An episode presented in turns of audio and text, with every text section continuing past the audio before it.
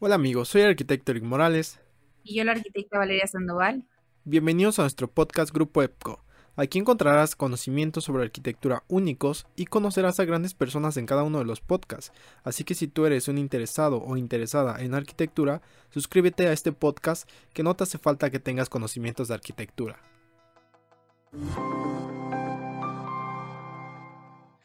Pues bienvenidos a este primer podcast. Tenemos como invitado a, un arquitecto pues muy importante para nosotros y que realmente lo admiramos demasiado.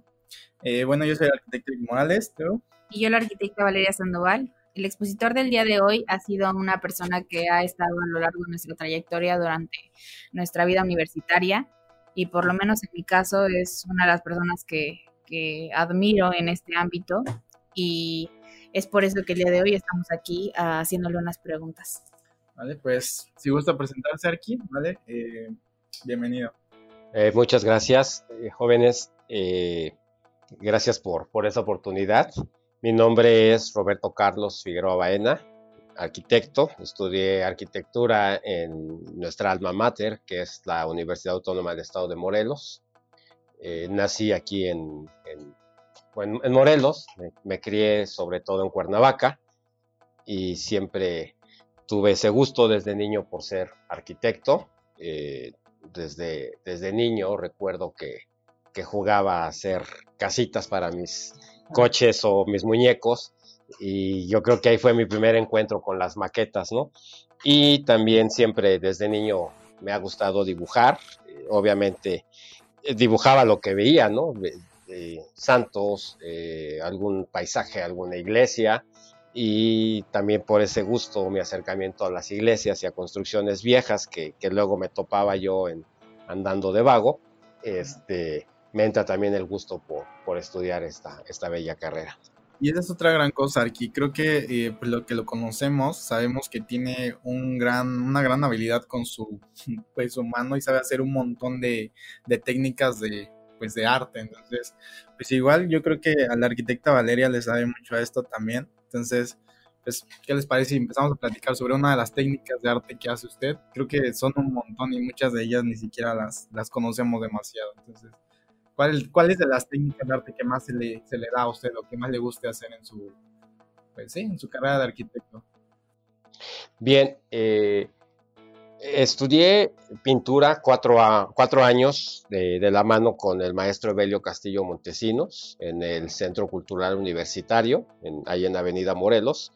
Eh, este, este maestro me, me, jacto, me da mucho, mucho gusto, emoción decir, decirle a ustedes que él fue discípulo de Siqueiros, de David Alfaro Siqueiros, y este maestro me, me pregunta que cuál era mi interés, le dije que yo quería dibujar, pero sobre todo aprender perspectiva y entonces me da muchos, muchos tips de perspectiva, eh, obviamente la perspectiva que usaba Siqueiros, entre ellas la perspectiva cónica, y a lo largo de esos cuatro años eh, aprendí varias técnicas. Eh, al momento se me hizo aburrido porque los primeros dos o tres meses el maestro me puso a hacer puras líneas, círculos y, hasta perfeccionar esas líneas bien derechitas. Y yo una vez le pregunté, ¿y cuándo ya voy a dibujar? Entonces, al paso de los tres meses, eh, fue cuando ya me cambió la, jugada y empecé a armar bodegones. Entonces, eh, como de los criterios del maestro Evelio, y yo creo que para todos, y Valeria no me dejará mentir, es a veces de nada sirve dominar una técnica como óleo, pastel, acuarela, si ese dibujo que vas a hacer, o llámese un paisaje, no tiene esa profundidad, esa perspectiva que te dé. Entonces, este maestro inició enseñándome dibujo básico, que fue perspectiva, armar bodegones y todo con, con lápiz, con grafito. Y ya después emigré a acuarela, wash, eh, pastel seco, pastel de aceite, eh, óleo, carbón, acrílico. O sea, fue enseñándole técnica por técnica, o sea, sí, dependiendo El, tipo o el utensilio que fuera usted utilizar, le enseñó dicha técnica, o sea, con cada uno. Sí, así es, eh, casi, casi era una técnica por semestre, o sea, cada, cada seis meses cambiábamos de, me cambiaba de técnica, y entonces, pues, seis meses estar aprendiendo eh, acuarela, pues sí, sí, bastante. Aparte, el maestro Evelio eh, es muy bueno para la acuarela. Entonces, para la acuarela, la perspectiva es lo de él, ¿no? Entonces aprendí muy bien de él. Y nació su amor por la acuarela. Por la acuarela, por, pues sí, sobre todo por la acuarela y ya después yo últimamente lo que, lo que pinto y lo que dibujo es tinta china eh, a mano o a veces también con pluma haciendo unas pátinas o degradaciones con, con, la, con la pluma. ¿Qué consejo le daría usted a alguien que va a empezar con clases de dibujo, con clases de pintura y hacia dónde le, le recomendaría enfocarse o visualizarse para no perder como la esperanza en, pues sí, desgraciadamente vivimos en un país en el que el arte aún no es eh, tan bien apreciado y aún siendo difícil y no, no cualquiera puede tomar eh, el, nombre o el título de artista, claro está, ¿no? ¿Qué consejo le daría a usted a alguien que va empezando? Eh, yo creo que sí se deben de acercar a alguna escuela, la, la, que quieran, ya sea pública o de paga, yo podría aconsejar esta donde yo estudié, que fue el Centro Cultural Universitario. Obviamente existen otros institutos como en el que estudiaste, Valeria, en Botticelli, este, pero tener un acercamiento te da la ventaja de conocer eh, técnicas eh, y, ya tomando en cuenta estas técnicas que aprendes, desarrollas, pero también tener ese gusto, ese gusto y sobre todo la paciencia, ¿no? Eh, tengo, he tenido alumnos en la Facultad de Arquitectura que luego me dicen que cómo le hago para dibujar o X, ¿no? Porque dibujo de manera muy rápida, no, no es presunción, pero yo creo que ya es la habilidad que uno tiene en soltar la mano. Entonces, al igual que, que mi maestro, les, les, enseño a los chavos eh, ejercicios para soltar la mano, porque la mano la tenemos o la tienen muy tensa y al estar muy tensa te salen líneas muy, no como quisieras, ¿no? Entonces hay que despensar la mano y para eso hay ejercicios, ejercicios de hacer o trazar bien las líneas en ambos sentidos eh, y con una sola dirección, porque si vas a pintar un mural, no puedes decir, ay, me lo voltea porque pues, yo nada más puedo hacer las líneas en ese sentido, ¿no? Entonces hay que tener esa, esa habilidad. Eh, la paciencia. La paciencia y, y, también siempre estar dibujando. O sea, yo eh, créanme que aún estando formado en la fila del IMSS para recibir medicamentos, me pongo a dibujar a las personas, o un árbol, un perro que ande por ahí, porque esto es casi, casi del diario, el, dibujar. Leía yo en la biografía de, de, Salvador Dalí que él tenía al pie de su cama un caballete, porque lo que soñaba al momento lo pintaba, ¿no? su, pintura surrealista, este, para que no se le olvidara la idea, luego, luego la plasmaba y la, le echaba eh, manchón en sus, en sus lienzos y, de esa manera él practicaba a diario la, pintura. Entonces, de esa manera se adquiere la, habilidad y la destreza practicando a diario. Yo puedo recomendarle a, quienes quieran incursionar en esto, hasta en periódicos yo he dibujado y con lo que tengas, con un lápiz, con, eh, con una pluma, con cualquier técnica, el hecho de estar dibujando es, es, es muy bueno para, para ejercitar. Más bien tener paciencia y pasión, creo, ¿verdad? Porque la verdad es que sinceramente a mí no se me da nada el arte, pero pues la verdad es que creo que sí es demasiada pasión por lo que he visto en, en ustedes, también en la arquitecta Valeria, entonces pues, creo que tenemos, debemos de tener mucha, mucha paciencia. Bien por ahí decían que el arte no es para todos, ¿no? Porque no todos tenemos el mismo amor o el misma, la misma visión hacia él. Y creo que no es por parte que no sea para todos, sino creo que la mayoría no se abren a la posibilidad de lo que el arte puede, puede darte, ¿no? O sea, a tu vida, a tu entorno o la forma en la que puede cambiar la manera en la que ves tu vida y tu alrededor, ¿no? No disfrutas de la misma manera y no ves las cosas de la misma manera. Exacto. Y bueno, pues ahí comentaba el Arqui hace rato algo muy importante que fue eh, discípulo de uno de los discípulos directos de Siqueiros para quien nos escuchen de otro país, realmente pues David Alfaro Siqueiros eh, fue uno de los muralistas más importantes eh, mexicanos que tuvimos. Entonces, eh, bueno, David Alfaro Siqueiros ya falleció me parece que en 1974 aproximadamente.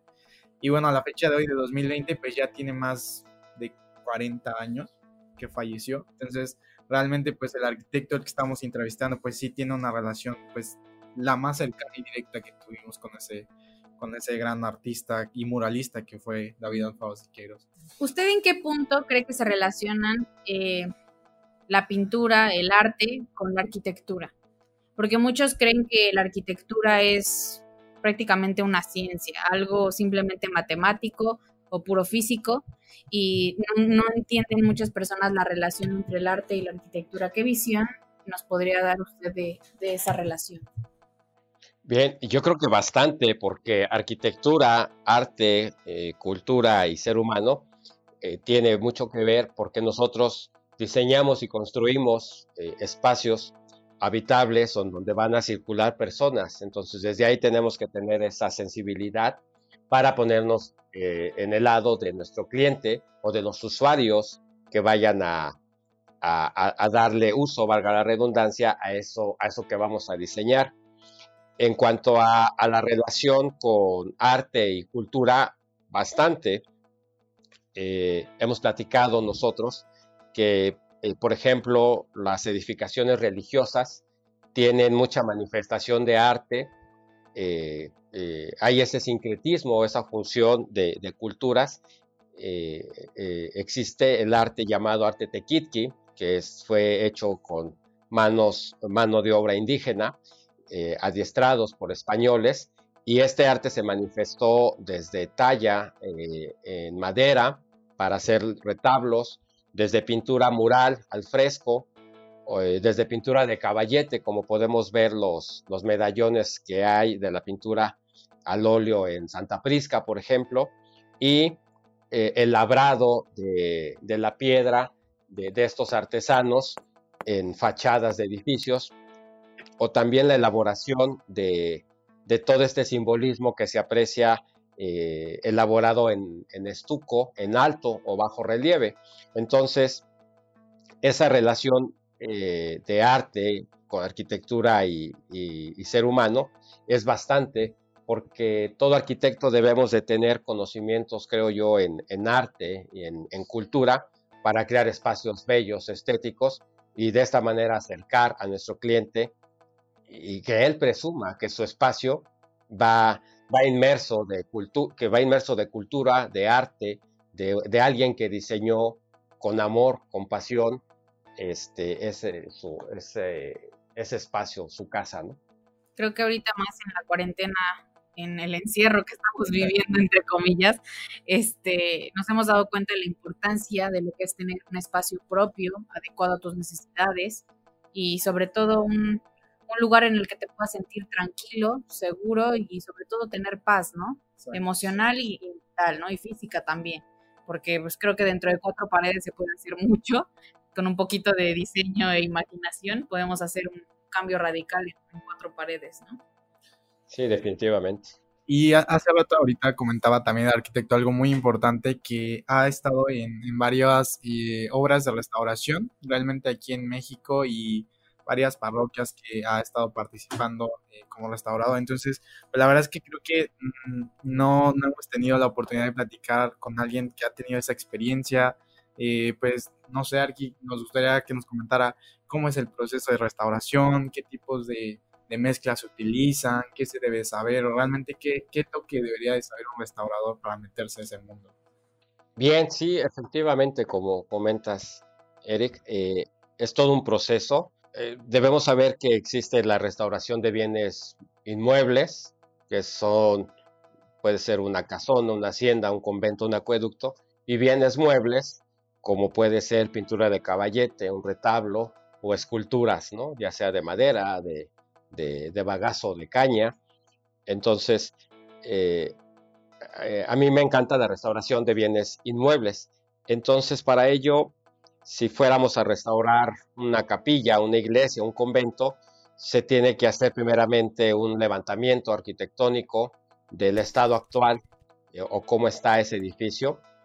Después se hace un levantamiento de daños o deterioros eh, para ver qué, daños tiene o presenta ese edificio, como los croquis que veías, que, que me comentabas que hasta las grietas dibujo.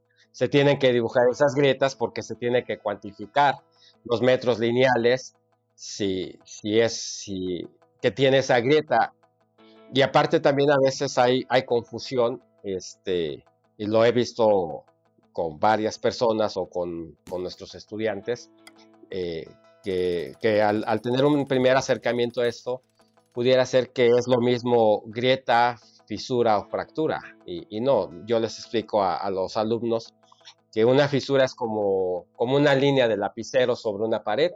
Una grieta pues ya es como de un centímetro, un centímetro y medio. Y una fractura es como de unos 10 centímetros o más, o que a veces hasta traspasa, ¿no? Puedes de ver del interior hacia el cielo o de lado a lado de un muro. Esa ya es una fractura y esas son las que, las que le duelen más a los edificios, ¿no? Sin embargo, se pueden restaurar. Eh, ese, ese, ha sido mi, mi, acercamiento, fue el haber trabajado eh, por cinco años y medio con una empresa que pareciera que fuera una empresa inglesa, pero no es así. Y, ahí aprendí mucho y, y, este acercamiento me dio más ese, ese conocimiento y ese gusto por, por la restauración. Cuando se presenta el sismo, como a los dos días, formo parte de las brigadas con el INA y entonces me voy a hacer predictámenes con, con unos antropólogos subacuáticos, algo así, que venían del, centro y la Ciudad de México, en, en, la zona de Tetera de Volcán y Hueyapan y después Tlayacapan. Y entonces, pues yo fascinado, ¿no? Este, haciendo dibujos, croquis y, predictámenes de todos estos inmuebles que, que se dañaron. Entonces, eh, vuelvo a, lo que platicamos, ¿no?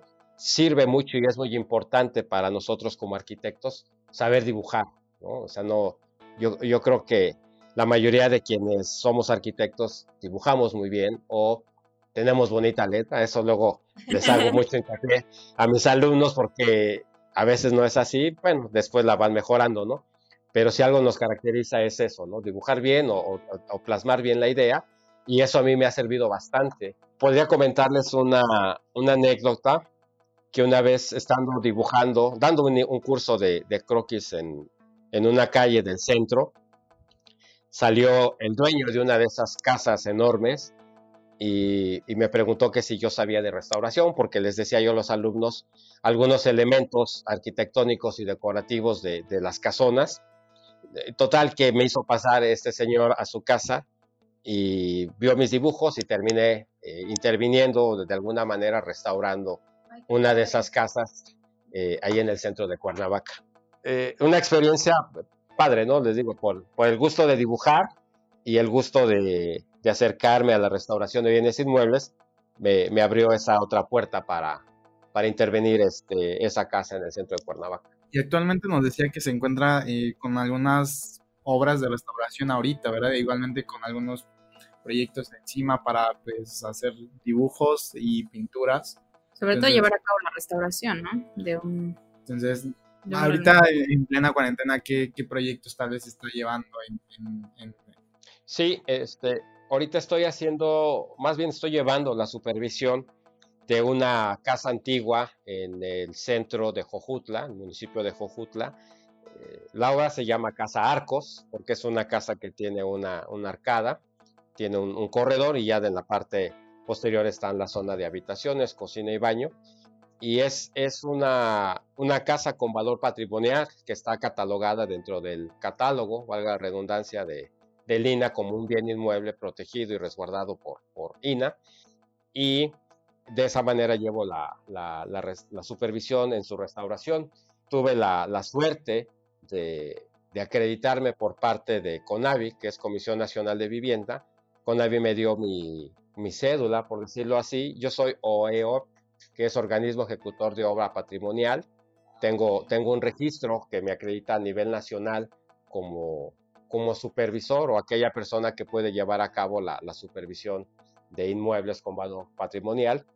Y bueno, esto me dio mucho gusto, ¿no? Tener ya un, un reconocimiento de manera federal y por una institución gubernamental, ¿no? Para ello tuve que ir a, así es, tuve que ir a cursos de capacitación a las oficinas de Cedesol en la Ciudad de México, porque creo que Conavi pertenece a Cedesol o algo así por ahí fue. A mí, quien me llamó fue Conavi, y, y, y ahí estamos este, en la restauración de, de, de esta casa.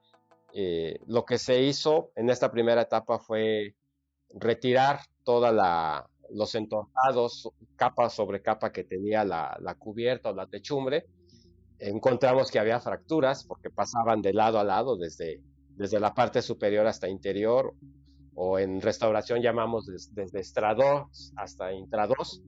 Este, entonces mi, mi, determinación fue, junto con el visto bueno de Lina, eh, que para esto quisiera mencionar al arquitecto Fernando Duarte, que le he aprendido mucho también en esto, la supervisión, porque en las obras que tuve anteriormente trabajando en, restauración, siempre eh, de la mano con, con, el visto bueno y con la supervisión de él por parte de Lina.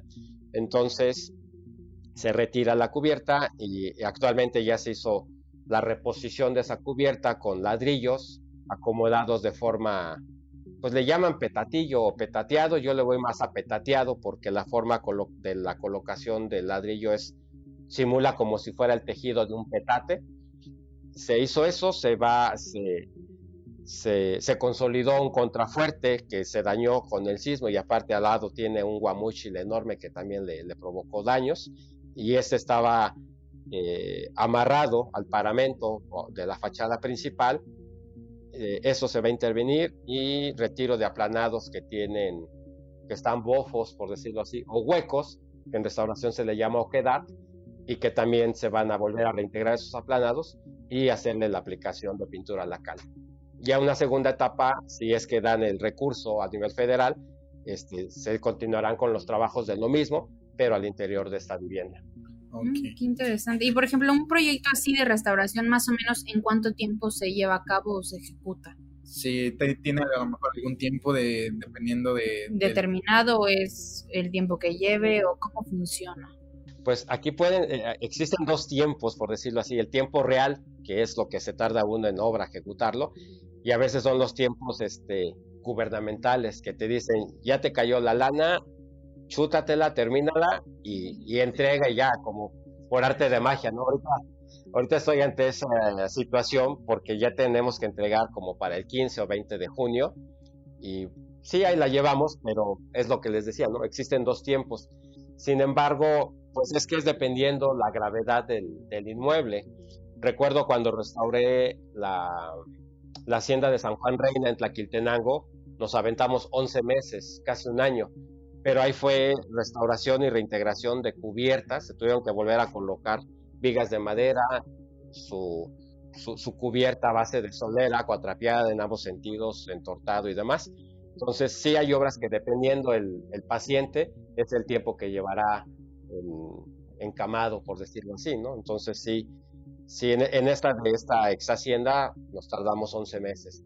En esta casa llevamos desde la primera semana de enero aproximadamente a la fecha con, todo esto y a veces son trabajos muy, muy minuciosos, más cuando tienes que coser alguna cubierta o coser un muro o como en esta que, que se tuvo que intervenir y, y, y, consolidar este contrafuerte, sí fue ahí muy, muy delicado porque el, contrafuerte ya casi casi le estaba diciendo al muro te vas a caer, entonces se tuvo que apuntalar obviamente con madera, pero con unos rieles metálicos para ayudarle al contrafuerte este, a que no se cayera el muro ni para afuera, hacia la calle, ni al interior de la casa. Entonces, a veces en restauración te encuentras con imprevistos que, se pueden prolongar más y, se te salen como fuera del tiempo. Sí se deben de considerar, obviamente, pero a veces no, no podemos saber cómo está por dentro el núcleo de ese muro o de esos contrafuertes. Sí, claro.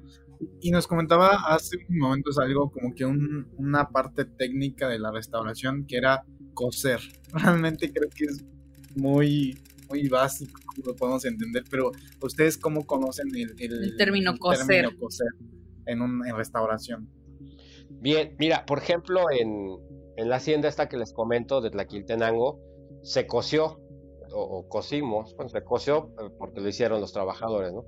El, el chacuaco este chacuaco estaba hecho con, ladrillo, en, acomodo este, aisladas, pero con el sismo este, tiene 8.90, casi 9 metros de alto de chacuaco, se le generó una fractura. Entonces, imagínate que los tabiques bien acomodados se verían a, hilo, como, como vemos cualquier muro. Llega el sismo y, le genera una, una fractura sobre esa fractura tienes que retirar los tabiques o ladrillos a cada lado, que se le llama abrir, abrir este labio de grieta, en donde vas a volver a colocar otra vez tabiques intercalados, pero que tienes que ir apretando también, este, y a eso se le llama coser. A veces haces eso y a veces vas inyectando con una lechada que es a base de cal, con baba y caseinato de calcio. Hoy existe un producto que se llama Pusoline, que cuesta es algo, algo caro, pero es muy bueno, ya hasta me inventé un comercial. Este, es muy bueno el, el, elemento, este, pero eh, se, se, de esta manera se, se, cose y se inyecta. Y en el caso del chacuaco en, en Tlaquiltenango, con sunchos metálicos y apretados con, con gato hidráulico, se, apretó para, para que quedara más consolidado. Ya después se retiraron esos sunchos y ya quedó íntegro en su composición el, el chacuaco. Eso es coser. En este caso, este, este chacuaco se pueden coser eh, muros, se pueden coser este, cubiertas también, pero para muros, cubiertas se hace lo mismo. Obviamente, bueno, tienes que, que siembrar y abrir, abrir tu, tu, tu, fractura, abrir el labio este, y volver a hacer el intercalado este, del material que hayas tenido. Casi siempre son, es mampostería Ah, pues sí. Pues más bien, para quien no sepa quién es, qué es un chacuaco, si no me equivoco, es el la esta torre que sale en donde está puede salir el humo, ¿no? Me parece. O, sí, sí, así es. Sí, eh, yo a, los, a nuestros alumnos en la Facultad de Arquitectura les digo, este, sí lo conocen porque deberán de haber ido a un partido de fútbol del Zacatepec y la cosota esa alta que echa humo, ese es un chacuaco. ¿no? Eh, de chacuacos, bueno, existen diferentes tipos por su forma. Los hay cilíndricos, como el de Zacatepec, que también se cayó parte de él con el sismo. Los hay rectangulares, cuadrados y telescopiados. El telescopiado es, se le llama así porque parece como telescopio, de esos telescopios de piratas, que, que, que sale de mayor a menor y, y, se ve como de manera escalonada. Ese es un chacuaco escalona, este, telescopiado. Y esto se encuentra normalmente en las haciendas. ¿no? Sí, son, son, pues era el desfogue o, el, o la chimenea de, de, toda, casi al pie de estos chacuacos estaban el trapiche o los trapiches.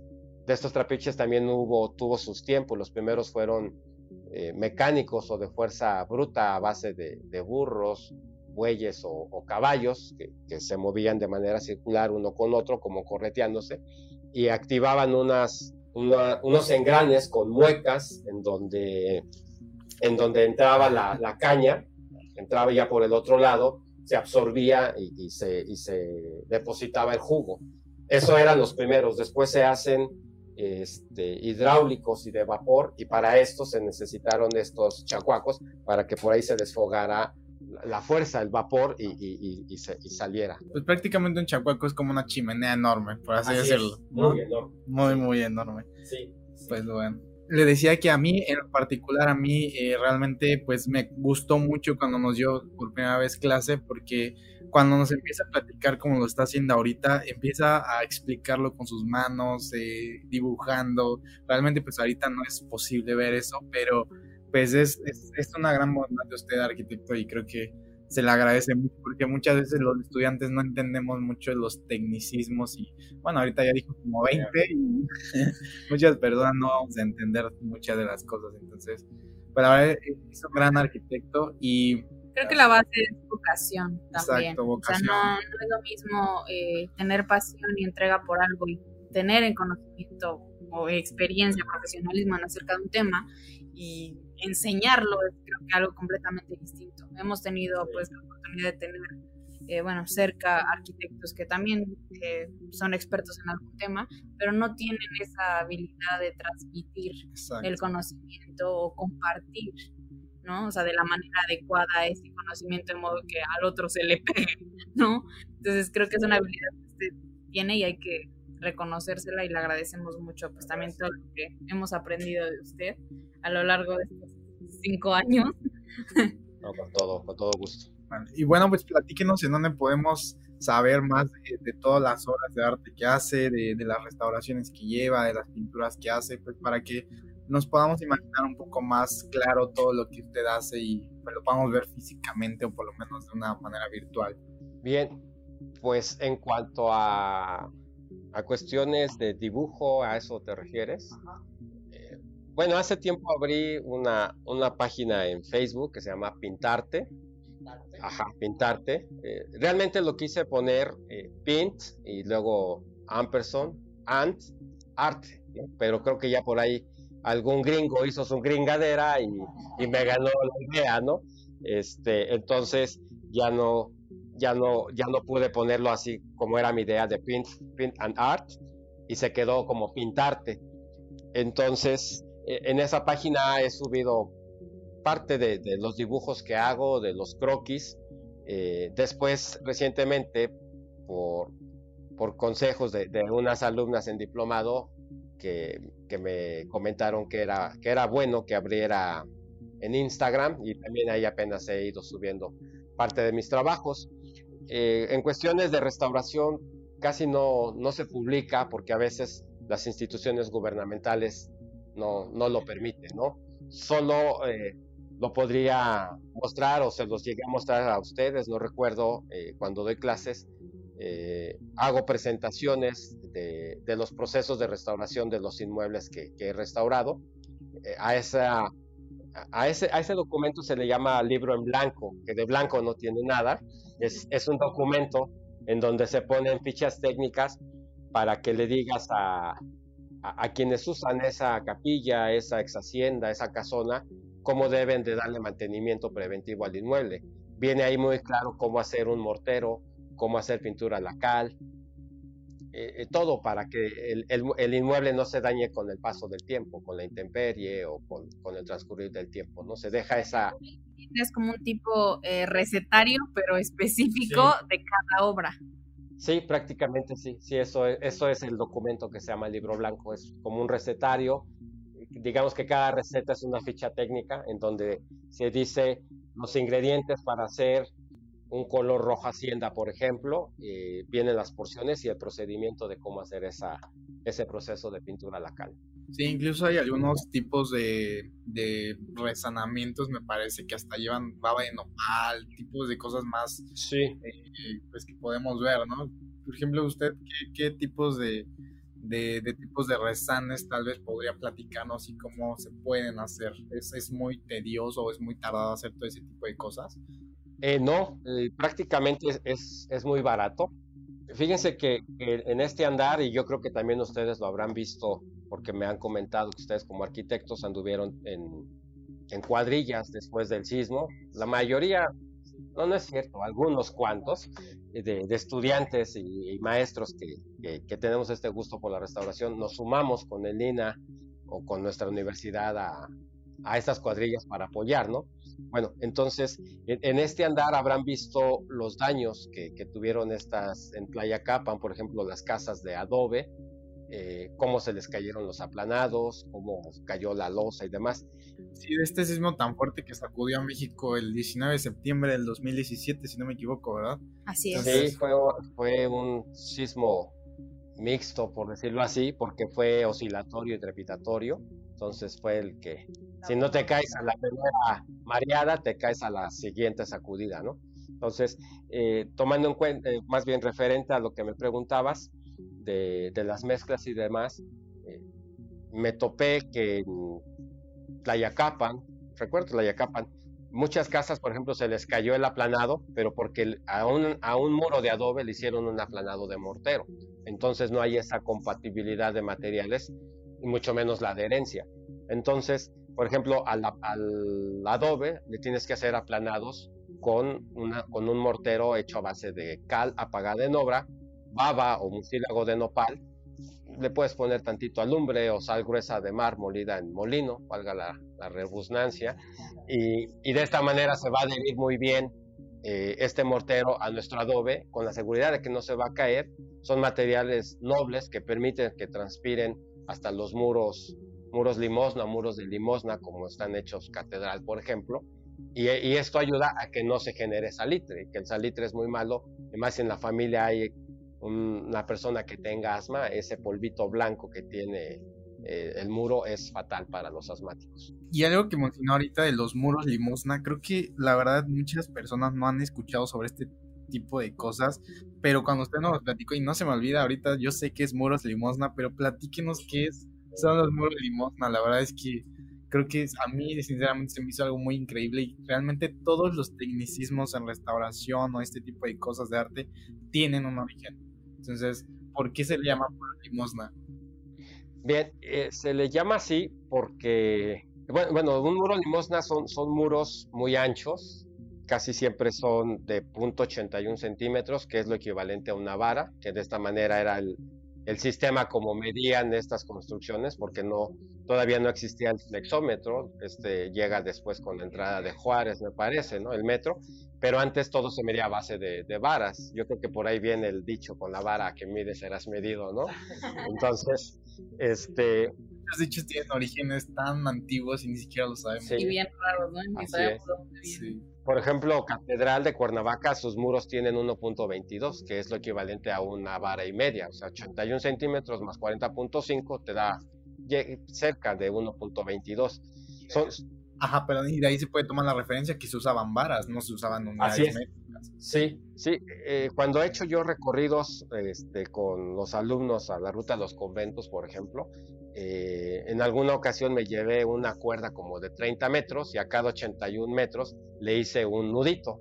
Y entonces ellos llevaban sus metros y láser y les dije, vamos a medir y, y ellos medían y les daban eh, 15.70 y tantos, ¿no? no sé, metros o medidas con fracciones. Y yo con mi cuerda, con los nudos, le daba exactamente 8 varas, 2 varas, una vara, media vara. Entonces, eh, de esa manera les comprobé a los chavos que así se medía. ¿no?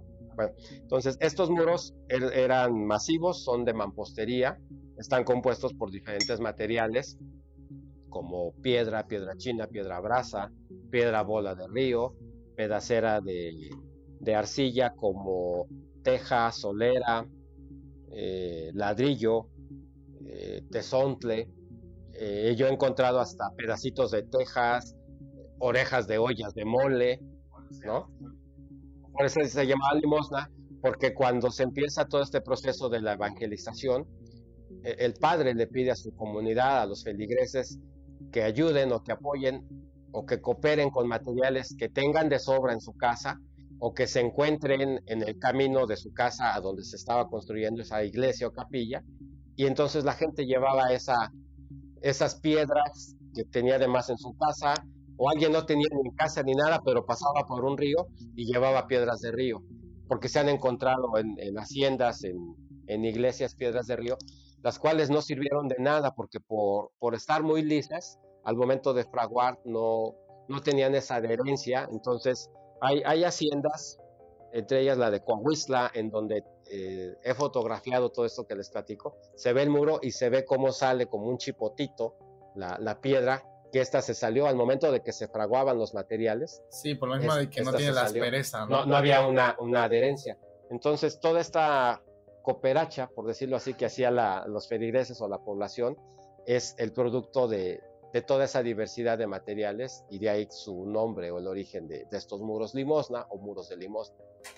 Bueno, pero creo que no, en, en ese entonces no había un conocimiento tan nato de que, por ejemplo, la, el, el hecho de que las piedras de río fueran lisas no iban a ser el mismo, La misma adherencia. no, ni iban a tener la misma adherencia ni la misma función para lo que lo estaban llevando, ¿no? O sea, realmente lo que cuenta es la intención.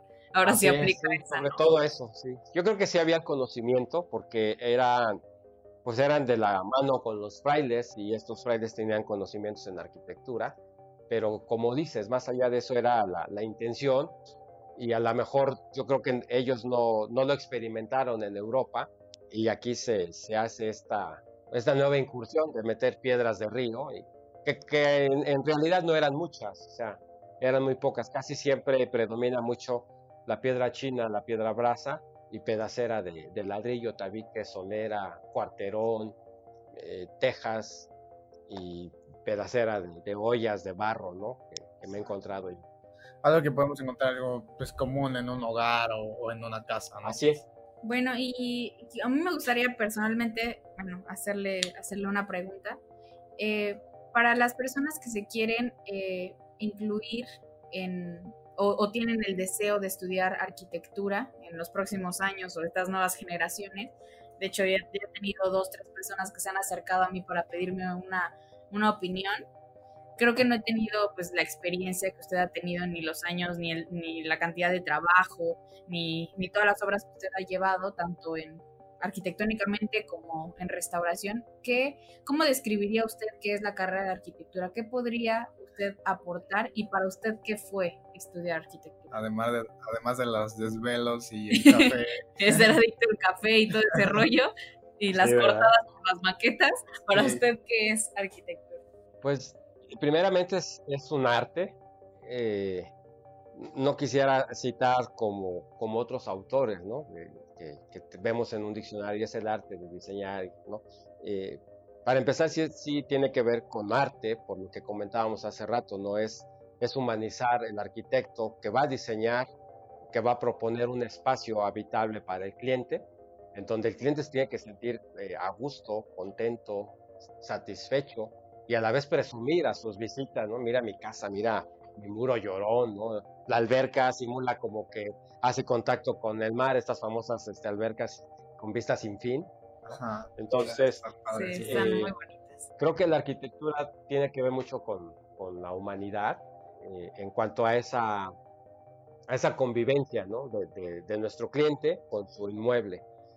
Entonces, la arquitectura podría decir yo que es, es, es un arte de, de sensibilizar al arquitecto y al cliente que van a, a, ver crecer su espacio donde este, el cliente va a habitar y que, y que, dependiendo de si queda hermoso o no, el cliente le puede mentar la madre toda la vida o a lo mejor no. O amarlo toda la vida. O amarlo toda la vida porque este, cuántas veces ustedes o uno hemos ido a casas muy oscuras o o, con mucho sol, y dice, oye, pues ¿quién te la diseñó? Porque yo no quiero algo así. Sí, claro. Y, eso, y ahí entra en juego nosotros como, arquitectos, este, porque nosotros sabemos de asoleamiento, de la dirección de los vientos dominantes, el norte, es lo primerito que, que nos dan nuestros maestros en diseño. Aquí tienes el terreno, aquí están las curvas de nivel y el norte aquí va. De hecho, yo cuando doy diseño en arquitectura, si un plano no tiene norte, le quito un punto. Y a veces los alumnos dicen que qué exagerado, qué payaso soy, pero les digo, si eso lo presentas en obras públicas, va para atrás tu plano. O sea, y, ya te, y si vienes desde otro lugar, pues ya perdiste el día, nada más porque no llega al norte. Entonces, y, tiene que ver con un tema actual que, que, por ahí este, nuestro presidente dice que, no, que ya nos, no es necesario este, la asesoría y el trabajo de un arquitecto, entonces, eso se me hace una aberración, porque nosotros sabemos de arte, de cálculo, de diferentes disciplinas que, que, tiene la seguridad nuestro cliente, que le vamos a diseñar un espacio agradable, conforme a sus necesidades, eh, habitable, eh, presumible. Entonces, eso de que por allá se verá que no somos necesarios, no, no lo creo. Y, y prueba de ello es lo que comentamos, ¿no? Este, cuartos muy oscuros o muy iluminados, muros pateados, no sé, a veces una serie de, aberraciones que, que, existen por no tener los conocimientos, la asesoría y el trabajo plasmado y, y, la supervisión de un arquitecto. Sí, claro, creo que son cinco años en los que nos especializamos en mejorar la vida del ser humano para el que vamos a trabajar, ¿no? Exacto, y la percepción, más bien creo que muchas personas aquí le ven eh, como al arquitecto como un gasto a veces innecesario, pero realmente eh, te puede ahorrar demasiados problemas en cuestión de, como dice el arquitecto, climatización, iluminación y más bien demasiados problemas constructivos también, porque creo que hay que ser muy claros en eso. Un arquitecto es casi un todólogo, debe de saber de arte, de, de, clima, de vegetación, de orientación, de materiales. De reglamentos públicos, o sea, realmente tiene que ser casi todo luego. Entonces, es una mamá, pero de la construcción, prácticamente. sí, es mamá de la construcción. Pues bueno, arquitecto, la verdad que fueron ya prácticamente unos 45 minutos muy agradables. Realmente creo que Con todo. hay que eh, pues valorar este tipo de, de, de maestros que tenemos en nuestras universidades la verdad es que creo que todos hemos tenido un maestro que admiramos y, creo que que debemos de valorarlo porque realmente no nos damos cuenta a veces de qué tanta experiencia tienen o qué nos tratan de plasmar eh, en su conocimiento. Entonces, la verdad, muchas gracias, arquitecto, por parte mía. Estoy pues muy orgulloso y pues la verdad es que me gustaría volver a hacer eh, igualmente, si usted no nos permite, otro podcast más adelante, hablando de, de un montón de cosas. Porque creo que ahorita ya de lo que hablamos salieron 50 temas más. Entonces, eh, pues la verdad me gustaría más adelante platicar con usted, también si tiene tiempo, porque sea. claro que sí, con todo gusto. Le agradecemos mucho el espacio, sobre todo el tiempo, Arqui, y pues le reiteramos nuestro, nuestro orgullo y admiración, ¿no? Muchas gracias, gracias a ustedes por esta oportunidad y, y serán siempre bienvenidos aquí a, a su depa. No puedo ir a su casa porque no es, es un depa, pero con todo gusto. Muchas gracias. Muchas gracias, gracias a ustedes. Pues bueno, vamos a, seguir subiendo más podcasts y los esperamos de vuelta. Y con temas muy interesantes como estos, realmente eh, nos enfocamos a traer arquitectos que sabemos que tienen mucho valor que aportar, conocimiento y que sabemos que les encanta la enseñanza. Entonces, eh, vamos a estar subiendo más podcasts probablemente el próximo mes. Eh, vamos a estar haciendo más, pues más frecuente cada vez. Entonces esperamos de vuelta que estén por aquí. Pues nos vemos en la próxima.